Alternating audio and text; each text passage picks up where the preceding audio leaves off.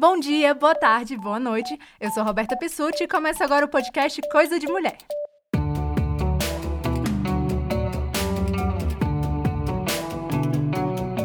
Hoje a gente conta com a presença de uma convidada especial. Eu vou deixar você se apresentar. Eu sou a professora Valesca Zanello, do Departamento de Psicologia Clínica da Universidade de Brasília.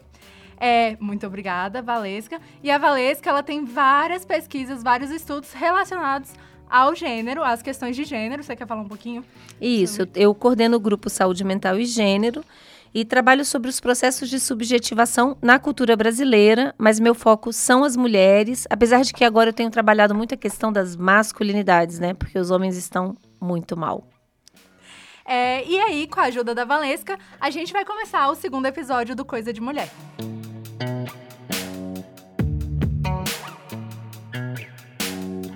No programa de hoje a gente vai falar sobre pornografia e, claro, mais especificamente sobre a mulher na pornografia. É um tema muito polêmico, né? E é um assunto importante, mas ele traz muitas divergências de opiniões, principalmente no movimento feminista. É, e querendo ou não, é um tema que envolve a sexualidade da mulher, e a gente sabe que a sexualidade da mulher sempre foi algo muito tabu as pessoas não falam muito, sempre foi muito controlado e é principalmente é muito pouco discutido, o que causa uma certa desinformação. E o consumo da pornografia evoluiu muito ao longo do tempo, né? Desde imagem, revista, é, fita cassete e agora na internet, o que facilitou muito o acesso. Atualmente, o Brasil é o oitavo país que mais consome pornografia, que mais acessa é, o site Pornhub.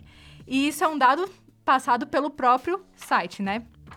E esses sites de conteúdo pornográfico, como o Pornhub, têm um número de acesso regular maior do que o Netflix, a Amazon e o Twitter juntos. É, mas o que, que isso quer dizer, né? Será que essa indústria não incentiva a violência contra a mulher ou até projeta uma ideia deturpada de sexo, de, de relações sexuais? E, e, e se esse for o caso, será que existe uma forma saudável de produzir e consumir pornografia?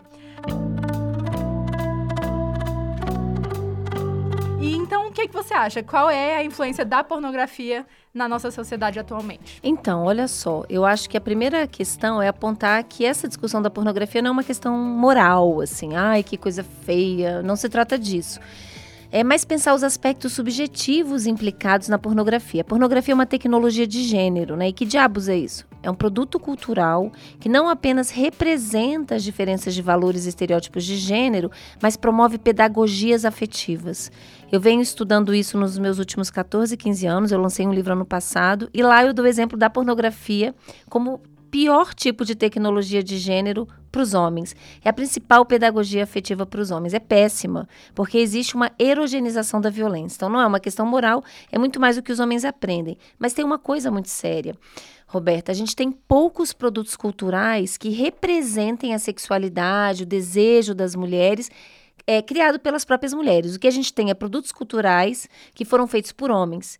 E esses produtos acabam sendo exatamente a, o ponto de mediação das mulheres na relação com o próprio corpo e com a própria subjetividade. Uhum. De modo que as mulheres aprendem a erotizar aquilo que é considerado erotizável pelos outros. Então, o que, que eu estou querendo dizer com isso? A objetificação sexual é a principal forma da relação dos homens com as mulheres, e isso é uma forma de misoginia, que em geral as mulheres entendem isso como uma exaltação, como algo que é bom, e não é. Isso tem a ver com a prateleira do amor, que, bom, se der tempo eu explico um pouco. Que é a ideia de que as mulheres se subjetivam na nossa cultura brasileira na prateleira do amor. Uhum. Ou seja, que é o que eu chamo de dispositivo amoroso. A gente aprende a se validar ao ser escolhida por um homem. Uhum. Então, assim, mesmo o homem mais perebado do mundo tem chance. Por quê? Porque as mulheres, elas acabam se subjetivando numa vulnerabilidade muito grande. O ponto de, de vulnerabilidade é ser escolhida. Passa um perebado aqui, eu, pô, esse cara é perebado. Aí ele me dá, bom dia, Valesca. Traz um chocolate, eu, nossa, como ele é maravilhoso. Em 20 anos de clínica, a coisa que mais me impressiona é como um perebado se transforma facilmente num príncipe encantado. Então, esse é um ponto. Essa prateleira, ela é profundamente desigual, porque ela é marcada por um ideal estético que foi construído do século passado para cá, que é branco, louro, magro e jovem. Uhum. Quem está no pior lugar são as mulheres negras, mulheres velhas, mulheres gordas. Essas mulheres são vistas como só passíveis de serem objetivadas sexualmente e não são dignas, não são vistas pelo mundo masculino, pelo universo masculino, como dignas de afeto. Então, voltando à questão aí do filme pornô, o que, que acontece? As mulheres são representadas sob essa ótica da objetificação. Uhum. E para as mulheres se ensina uma auto-objetificação. Eu fiz pesquisa é, sobre xingamentos nos contos pornográficos pornográficos nas principais é, plataformas, sites pornográficos brasileiros há um tempo atrás, porque eu venho pesquisando xingamento há mais de uma década.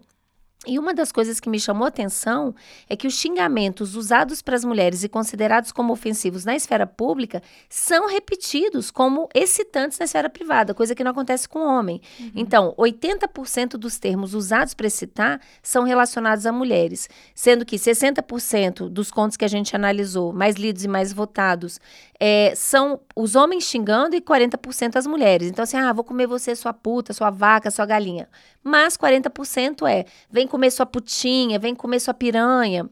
E os 20% não são palavras consideradas ofensivas ou xingamentos na esfera pública né? Uhum. Que no uhum. caso dos homens, é, em geral é viado, pior, o pior xingamento na esfera uhum. pública. Isso não apareceu como sendo excitante na esfera privada. O que apareceu foi um xingamento que apareceu de forma muito incipiente na esfera pública, que foi corno. E é interessante que esse xingamento nunca é direcionado ao protagonista do conto ou da performance do vídeo pornô.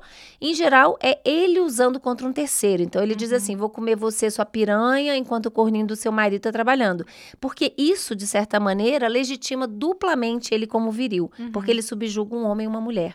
Então, nesse sentido, o que, que a gente percebe? É que existe há uma configuração cultural desse imaginário erótico. Uhum. E os filmes pornográficos ajudam nisso. E muitas uhum. mulheres, então, elas sentem muito mais prazer pela excitação que ela causa no outro do que a excitação que ela causa pelo aquele objeto. E acaba que é isso que a gente aprende, né? que a gente aprende desde criança e, consequentemente, através dos filmes, que a gente tá ali para agradar. Então... Não, isso, isso a gente vai, por exemplo, pra balada. Gente, não tem como. Minha cabeça é, antropológica, filosófica, psicológica vai funcionando. Eu faço etnografia. O uhum. que, que é comum? Mulheres com uma roupa super justa, super decotada, que não é confortável para dançar, com salto gigantesco, com salto. hiper maquiadas. Uhum. E elas estão lá dançando e fazendo boquinho, tirando foto, fazendo biquinho. Mas é muito mais o dar a ver. E esse prazer, do prazer ou da excitação que você causa no uhum. outro, sem saber se aquele outro te causa excitação. Uhum. Isso é um lugar de muita vulnerabilidade para a mulher. E sim, há uma erogenização da violência.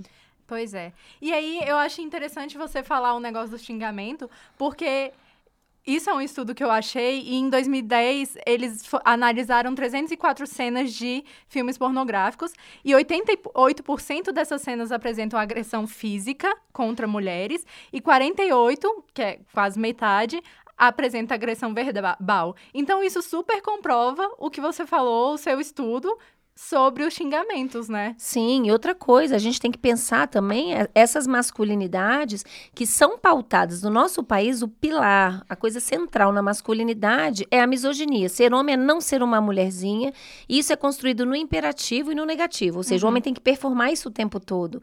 Então, quando ele é violento, quando há uma erogenização da violência, tem uma espécie de repúdio, sabe? Uhum.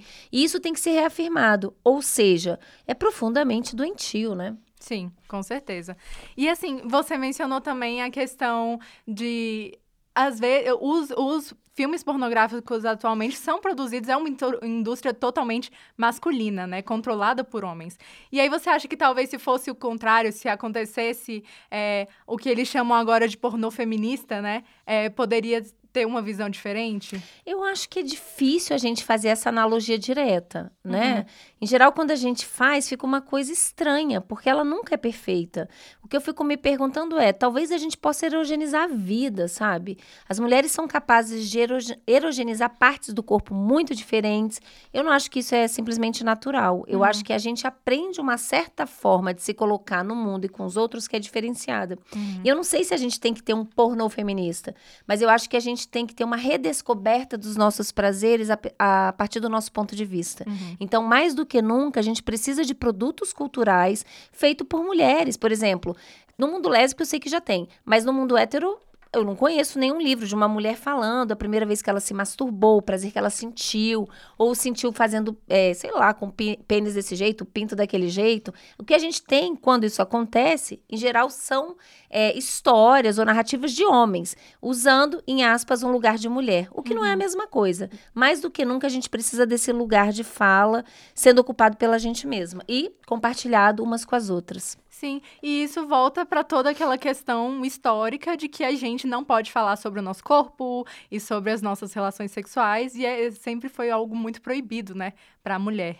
É, tem uma pesquisadora, ela é professora de cinema brasileiro, a Mariana Baltar, que ela ela defende isso do pornô feminista. Ela, numa entrevista, ela falou assim: ela citou um professor, o Richard Dyer, que disse: a defesa da pornografia como gênero deve ser baseada na ideia de que uma arte enraizada nos efeitos corporais nos pode dar um saber sobre o corpo que outras artes não podem. E aí ela acrescenta que, hoje em dia, a pornografia nos fornece saber sobre o corpo, só que é um saber principalmente mal porque ele é reforçado pelos piores aspectos da construção social da masculinidade que os homens aprendem a experimentar nos seus corpos. Então, é justamente Maravilhosa isso. essa é. frase, maravilhosa. Mas aí tem uma coisa revolucionária, a gente pode ter organização do umbigo, do sei lá o quê, entendeu? Uhum. Então, assim, eu acho que essa proposta, né, de uma certa releitura, inclusive de reorganização da libido mesmo, eu acho que ela é bem importante. Então, não é uma coisa simplesmente é, reativa ao pornô masculino, mas a gente repensar outras formas da gente se colocar no mundo. Uhum. E, e, eu fico pensando, né, em como a gente poderia fazer isso, porque eu acho que é uma situação muito complicada.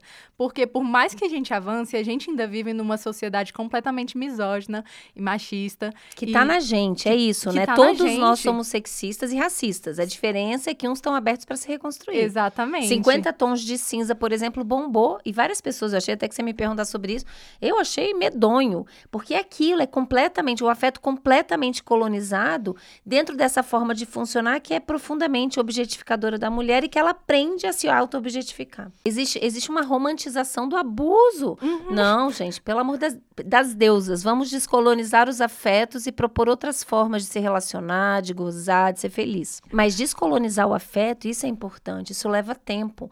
E aí eu acho que tem, eu venho da saúde mental, da psicologia da psicanálise, não basta só ter consciência. Por isso que os grupos de mulheres são tão importantes e por isso que a produção de novos produtos culturais é importante. Eu estou organizando agora um livro com uma mestranda minha sobre a vida erótica das mulheres. Inclusive, eu convido a quem está nos ouvindo, a outras mulheres, a gente vai selecionar contos eróticos. Então, a pessoa, mulheres podem assinar, botar um pseudônimo, do jeito que preferirem. É, e a gente vai organizar, começar a dar esse passo, da gente produzir literatura para a gente mesma. Uhum. É, voltando um pouco, você falou agora da parte da psicologia e da saúde mental da mulher. E a, na pornografia isso é um problema muito grande, né? Porque as mulheres são exploradas de uma maneira assim. Você diz as atrizes. Sim. Sim. Desumana. E aí eu consegui alguns dados, e aí fala assim: é, só 17% dos artistas usam preservativos em filmes adultos heterossexuais. Uhum. E aí tem uma fala de uma atriz, é, o nome dela é Tânia Burleson, mas ela era conhecida, né, no, no meio pornô como Jersey Jackson. É, a fala dela é a seguinte, é muito pesada, mas é a seguinte. Caras estão dando soco na sua cara, você é rasgada, seus órgãos pode, podem sair de você e nunca acaba. Você é vista como um objeto, não como um humano com alma. As pessoas usam drogas porque elas não conseguem lidar com a maneira como estão sendo tratadas. E existe um índice muito alto de consumo de drogas no meio da pornografia. E isso é um problema muito sério, né? Gente, é deprimente, é violência. Então, voltando ao que eu falei, existe uma erogenização da violência, porque existe a violência concreta para fazer o filme, mas em termos de produto cultural e tecnologia de gênero, é o que se ensina a esses homens.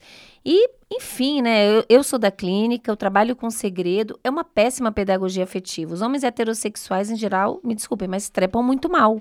Então, assim, eles aprendem um tipo de relação que é aquela coisa só centrada falocêntrica, e ficar metendo, metendo. Em geral, as mulheres fingem muito. Isso Sim. elas têm coragem de dizer pra gente. Eu sempre falo E isso. a na- gente aprende isso, né? Sim, né? até porque assim, os homens são muito egocentrados. Então a gente acaba dando o tamanho do espelho que eles querem ter, inclusive para terminar a relação. Uhum. Eu sempre falo isso nas minhas palestras. Quando o homem tá transando com uma mulher que tem um escândalo muito grande, tipo, ah, uh, geralmente, dentro da cabeça daquela mulher é tipo, vai, meu filho, goza logo pra eu me livrar, sabe? Que é mais ou menos isso. Eu te dou o tamanho, te dou o espelho narcísico que você deseja para te deixar satisfeito. Então a gente precisa descolonizar o afeto. Muitas vezes o homem transa muito mais com a performance dele do que com aquela mulher real, com Sim. desejo, com zonas erógenas que precisam ser exploradas, descobertas. E é isso, os homens são realmente, enfim, mal, muito mal formados. As masculinidades estão muito mal no nosso país. Isso é só um aspecto. E isso é, um- é uma coisa muito séria, porque justamente o que a gente mais vê hoje é os meninos aprendendo a fazer sexo, a ter relações sexuais através de pornografia, né? Sim, pois é, mas aí é que tá, olha só. Dentro das masculinidades hoje, como se configuram no nosso país a masculinidade hegemônica, ela é pautada em dois pilares, que é a virilidade laborativa e a virilidade sexual. Então, assim, muito das metáforas do mundo do trabalho foram importadas para o mundo sexual. Quantidade, quantas vezes ele mete, quantas ele come, com quanto tempo ele bota lá, deixa o pinto duro. Tanto é que a gente é o segundo país em consumo de Cialis. Uhum. Ou seja, quer dizer que a gente tem uma legião de homens broxas? Não, quer dizer que não basta ser bom, tem que ser excelente. Então, os homens aprendem a erogenizar muito mais o desempenho do que a relação com a parceira. Não é à toa que a gente tem tanta mulher heterossexual, vamos colocar assim, mal realizada ou insatisfeita na vida sexual. Uhum. É muito comum, e essa minha aluna de mestrado, a gente está pesquisando o desejo da mulher brasileira, porque é uma queixa muito comum, não sei se você sabe, em alguns lugares chega a ser 70% das mulheres casadas ou com relação de mais um ano, delas não terem mais desejo sexual. E elas acham que é um problema dela, que é o hormônio, que é a alimentação, que é o sono. Não, gente, geralmente a relação é muito ruim, ou o parceiro trepa muito mal. A gente precisa falar sobre isso. Agora, a autoestima do homem, principalmente branco hétero, é tão grande. Eu tô pesquisando agora os grupos de WhatsApp masculino e eu fiquei muito impressionada com um post que foi compartilhado recentemente, que é uma carteirinha de chupadores de buceta, é o nome, tá? E aí tem carteirinha de chupadores de buceta e vê o nome da criatura, como se ele fosse um grande chupador. E me impressiona, porque uma das coisas que eu mais ouvi em 20 anos de clínica de mulheres hétero é como os homens chupam muito mal. Então, tem aí um desacordo, tem um desencontro. Os homens estão achando que estão arrasando com essa performance e as mulheres fingem muito e estão profundamente satisfeitas. Uhum. Então, a gente precisa, um, redescobrir os nossos prazeres e, numa boa, jogar real para os homens. Sim, com certeza.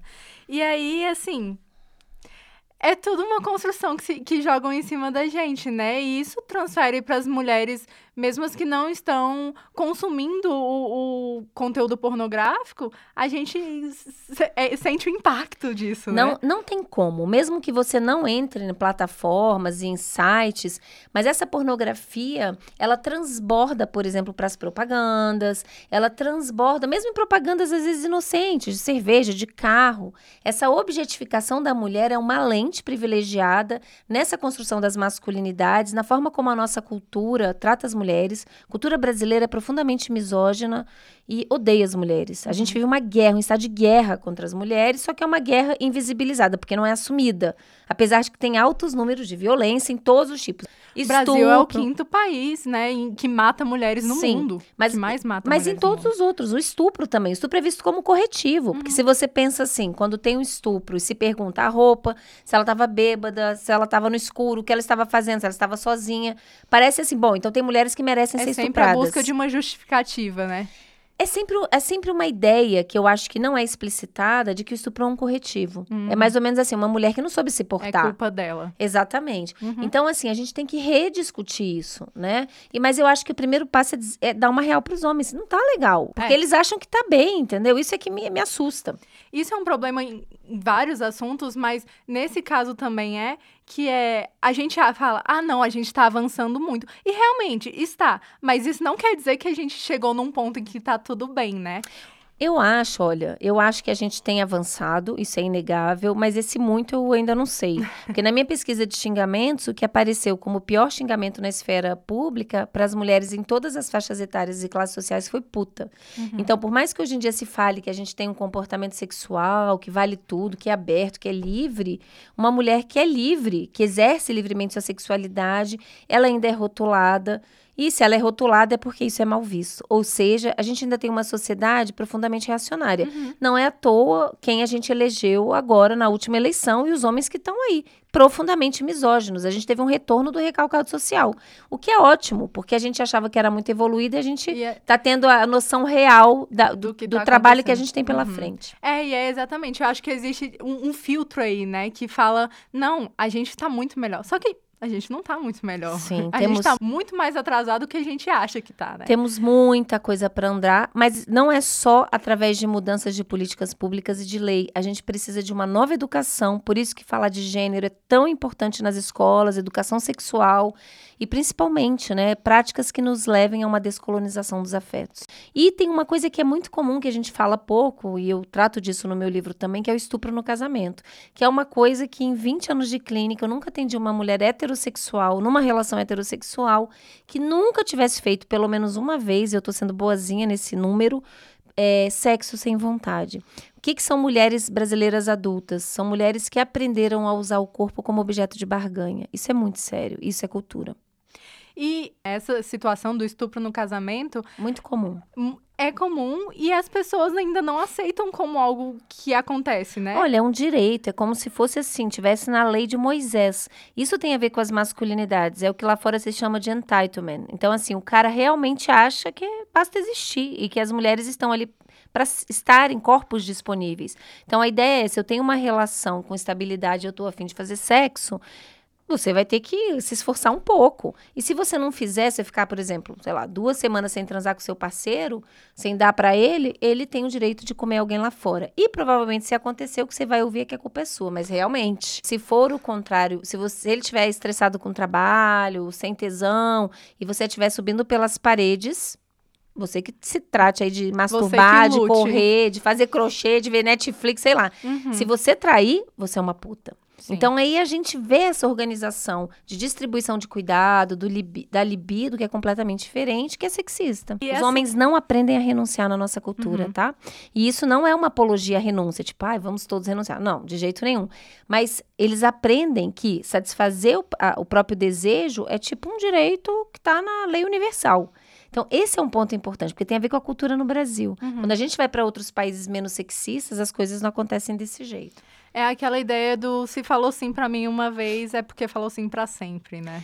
E mesmo se você tá falando não, na verdade é um sim, você é um não sim. quer parecer fácil. E isso é uma coisa que os filmes pornográficos super normalizam, porque o que mais tem é vídeo que uma pessoa, uma mulher começa falando que não quer, e aí ele força, e aí no meio da relação ela já tá super feliz com o que está acontecendo, ou pelo menos aparenta estar, né? Pois é, mas é porque a dificuldade da caça mostra o valor do caçador. Então, a metáfora de base tem a ver com essa ideia de domínio, o sexo como uma guerra, onde eu te uhum. venci. Se eu te comi, você não vale mais nada. E não o sexo como uma dança. A gente precisa reinventar essas metáforas de base, e eu acho que isso vai vir das mulheres. Os homens ficam completamente perdidos quando isso acontece, porque eles conhecem bem a metáfora da guerra, mas outras não. Outra coisa que eu acho que é muito problemática, e, é, e tem a ver com o que você falou sobre o estereótipo que a mulher tem que ocupar, né? É, que é o papel feminino mais comum em filmes pornográficos é o de mulheres que têm, de atrizes que têm mais ou menos 20 anos, mas que estão representando adolescentes. As novinhas, não, uhum. com certeza. Existe uma, é uma coisa muito louca. No Brasil, então, nem se fala, né? Se você coloca lá novinha, em geral, vem uma coisa bem é, sexualizada. E veja, o Brasil, eu acabei de orientar um mestrado agora de uma aluna minha, a Marília, e ela trabalhou casamento infantil no Brasil. O Brasil é o quarto país em casamento infantil. A gente está lá quase junto com a Índia. Uhum. A gente perde para alguns países na Ásia e sub, na África subsaariana. E é interessante porque esses países, eles têm casamento é, o casamento infantil é marcado por uma combinação, um acordo entre as famílias. E no Brasil a gente tem um casamento consensual. O que, que isso quer dizer? Ah, o que os relatórios internacionais porque não é um fenômeno ainda estudado no nosso país. A, uhum. a, dissertação dela foi a segunda a ser realizada no país sobre isso, apesar de ser um dado que me chama muita atenção, quarto lugar não é pouca coisa. Mas o que os relatórios internacionais falam é que, em geral, as meninas querem se casar. E a gente foi estudar, é, entrevistar essas meninas. Isso tem a ver com aquilo que eu expliquei do dispositivo amoroso com interseccionalidade com outros fatores. Então, a, tem essa coisa da mulher, de como é que a gente se subjetiva nessa relação com a gente mesma, mediada pelo olhar de um homem que nos escolha. Uhum. Os homens são eleitos como avaliadores físico e moral da gente. Então, assim, quando você é escolhida, você é chancelada e também tem a rivalidade com as outras, que você uhum. foi escolhida entre um grupo de mulheres. Aí tem uma coisa narcísica. Ai, que bom que alguém me escolheu. E quando isso não acontece, por exemplo, não tem ninguém se interessando por mim, agora estou sozinha, estou encalhada, estou feia, estou velha, estou gorda, estou acabada. Uhum. Isso acaba com a autoestima da mulher. Sim. Então, olha, olha que lugar de vulnerabilidade total e de empoderamento para o homem, né? Ele pode ser o perebato sozinho, ele não fica. Pode ser o Bruno goleiro, pode ser, enfim. Qualquer homem com pereba em qualquer esfera existencial, da física existencial. Mas o que é interessante é que existe uma interseccionalidade com a questão de raça e classe. Então, são meninas muito jovens mesmo, pobres e negras. Então elas já estão num lugar ruim da prateleira, mas elas ainda têm um corpo jovem. Uhum. Então é visto por essas meninas como uma grande chance. Elas se casam às vezes com homens 50 anos mais velho, o que, gente, é pedofilia, né? Sim. E para elas é mais ou menos assim, não é uma escolha. Talvez seja uma falta de escolha. Porque se ela não se casar, ela vai virar o quê? Então, isso mostra a falta de política pública no nosso país. Por isso que é muito importante a gente ter uma perspectiva de gênero para estudar esses fenômenos. Uhum. Essa coisa da novinha, romantizada, e que muitas vezes até usada pela propaganda, tem efeitos deletérios. É. Né? é muito sério e isso, inclusive, é crime. Então, assim, coisas, por exemplo, que levem à vitimização de um grupo, a gente precisa problematizar, uhum. né? Fazer exaltação, sei lá, de um ditador, não pode. Cantar novinha gostosinha de 13 anos, também não. Porque isso tem consequências. E se a gente quer combater a violência na nossa cultura e se realmente a gente quer construir uma democracia que inclua todos e todas, a gente precisa questionar isso daí. Essa questão do homem perebento e da mulher se diminuindo é uma coisa muito normal e às vezes a gente não percebe que a gente faz isso consigo mesma, o né? Perebento se acha, tá? Com Ele se acha o Brad Pitt. E a mulher não é nem que ela se diminua, é que esse processo de subjetivação não é consciente. Uhum. Então, assim, eu, rece eu tenho recebido mensagens de mulheres do Brasil inteiro por Instagram, no Face, me agradecendo quando leio um capítulo do dispositivo amoroso do livro, porque ajuda a nomear. Uhum. Então ela diz assim: nossa, eu nunca tinha parado para pensar nisso daí. Então, assim, a gente precisa criar mecanismos para transformar. E é isso, afetos, para transformar afetos, a gente precisa de tempo. Uhum. Os coletivos de mulheres têm um papel fundamental. A gente não percebe o, a diferença dos padrões que a gente impõe, né? Que a sociedade impõe. Porque um cara, ele sai sem maquiagem, ele quando ele não quer fazer a barba, ele não faz a barba, sabe? E o aí... ideal estético para o homem não é importante, mas para ele o que chancela ele, para ter um bom acesso a uma boa mulher, assim, aspas, né, localizada bem na prateleira do amor, é o sucesso na virilidade laborativa. Que essa chancela é dada pelo dinheiro e pelo status. Uhum. Então, quanto mais rico, mais bem-sucedido, reconhecido, mais chance ele tem, em aspas, de pegar uma mulher num bom lugar, uhum. dentro da prateleira. Sim. E óbvio que para ele não é só o prazer de pegar essa mulher, ele vai contar pros pares, porque quem avalia os homens são os homens na casa dos homens. Uhum. Então, assim, um homem, ele pode chegar para você e falar assim: "Nossa, Roberta, que olhos bonitos". Qualquer homem se acha no direito, ainda vai ficar com raiva, puto se, se você, você, falar qual é a tua. Uhum. Te perguntei. Porque assim, tô te elogiando, porque dentro dessa lógica dos afetos, você deveria ficar se sentindo muito bem na prateleira, porque é isso, o seu botão nessa escolhida, tipo, ai, olha como eu sou desejável. Uhum. Mas se você fala alguma coisa, eu às vezes eu faço isso, a pena que eu não posso dizer o mesmo, mesmo que o cara seja bonito, só para provocar um estranhamento desse lugar, os homens não gostam. Porque eles não estão acostumados a gente avaliá-los. Vamos começar a avaliar, mulherada. e aí, Valesca, você começou a explicar um pouco sobre a prateleira do amor. Você quer falar um pouco mais sobre? Então, isso tem a ver com, com essa questão, né? Eu vou sucintamente, eu, eu trato no livro sobre ah, os caminhos privilegiados de subjetivação de homens e mulheres na nossa cultura. Eu mostro como se estabeleceu isso historicamente. E hoje, para as mulheres, é o dispositivo amoroso e materno. E o dispositivo amoroso é isso que eu expliquei. A gente se subjetiva numa relação com a gente mesma, mediada pelo olhar de um homem que nos escolha. E a prateleira do amor é a metáfora que eu criei para exemplificar isso, mostrando que essa prateleira é profundamente desigual porque ela é gerida é, ela é mediada por um ideal estético. Então, assim, o que é importante é que a prateleira é profundamente desempoderadora para as mulheres, mesmo que você seja a Gisele Bündchen, loura, magra, linda, jovem, mas você vai envelhecer, vai engordar, você vai ter olheira, whatever, né? Um dia uhum. você tá bem, outro depois pode virar, em aspas, uma baranga, mas no fundo é profundamente empoderadora para os homens, porque eles são eleitos como avaliadores físico e moral da gente, e eles nunca são avaliados, são avaliados por outros homens. Então é isso, o homem ele pode ser perebado, feio, acabado, nojento, ter mau hálito, é, ser um assassino, ser um feminicida, que é isso, sempre vai ter várias mulheres, porque o dispositivo amoroso nos coloca nesse lugar de vulnerabilidade. Homem no Brasil só fica sozinho se ele quiser. É isso, gente. A gente chega ao final do nosso segundo episódio. É uma discussão muito complexa, a gente falou sobre muita coisa. Mas aqui. foi legal, eu adorei foi estar aqui. ótima. E a, ah, no próximo episódio a gente vai continuar falando sobre pornografia, a gente vai falar com uma outra convidada especial. E eu queria agradecer muito a presença da Valesca aqui, ela acrescentou muito para nossa discussão. E você quer divulgar alguma coisa, fazer um merchan? Não, então, eu acho que é legal falar o título do livro. O livro se chama é, Saúde Mental, Gênero e Dispositivos, Cultura e Processos de Subjetivação. Tem na Amazon. Leiam, tive muito cuidado com a linguagem, não tá aquela coisa acadêmica, chatérrima, que você morre de tédio e dorme. Não, pelo contrário. Inclusive, até lá eu mantive o termo perebado, cheio de falas de mulheres. E a ideia é isso mesmo: é levar conhecimento para a comunidade, para a população e principalmente mulheres. Transformar a nossa forma de sentir.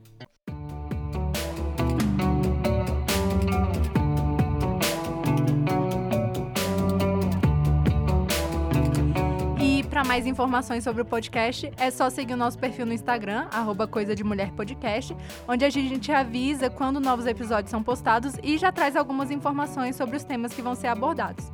No Instagram vocês também vão poder participar de enquetes nos stories, mandar perguntas e sugestões sobre os temas e interagir com o programa.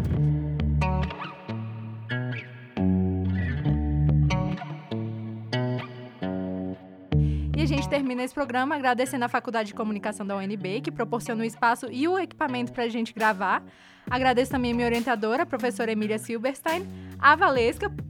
E você, ouvinte, muito obrigada e até a próxima Coisa de Mulher. Até.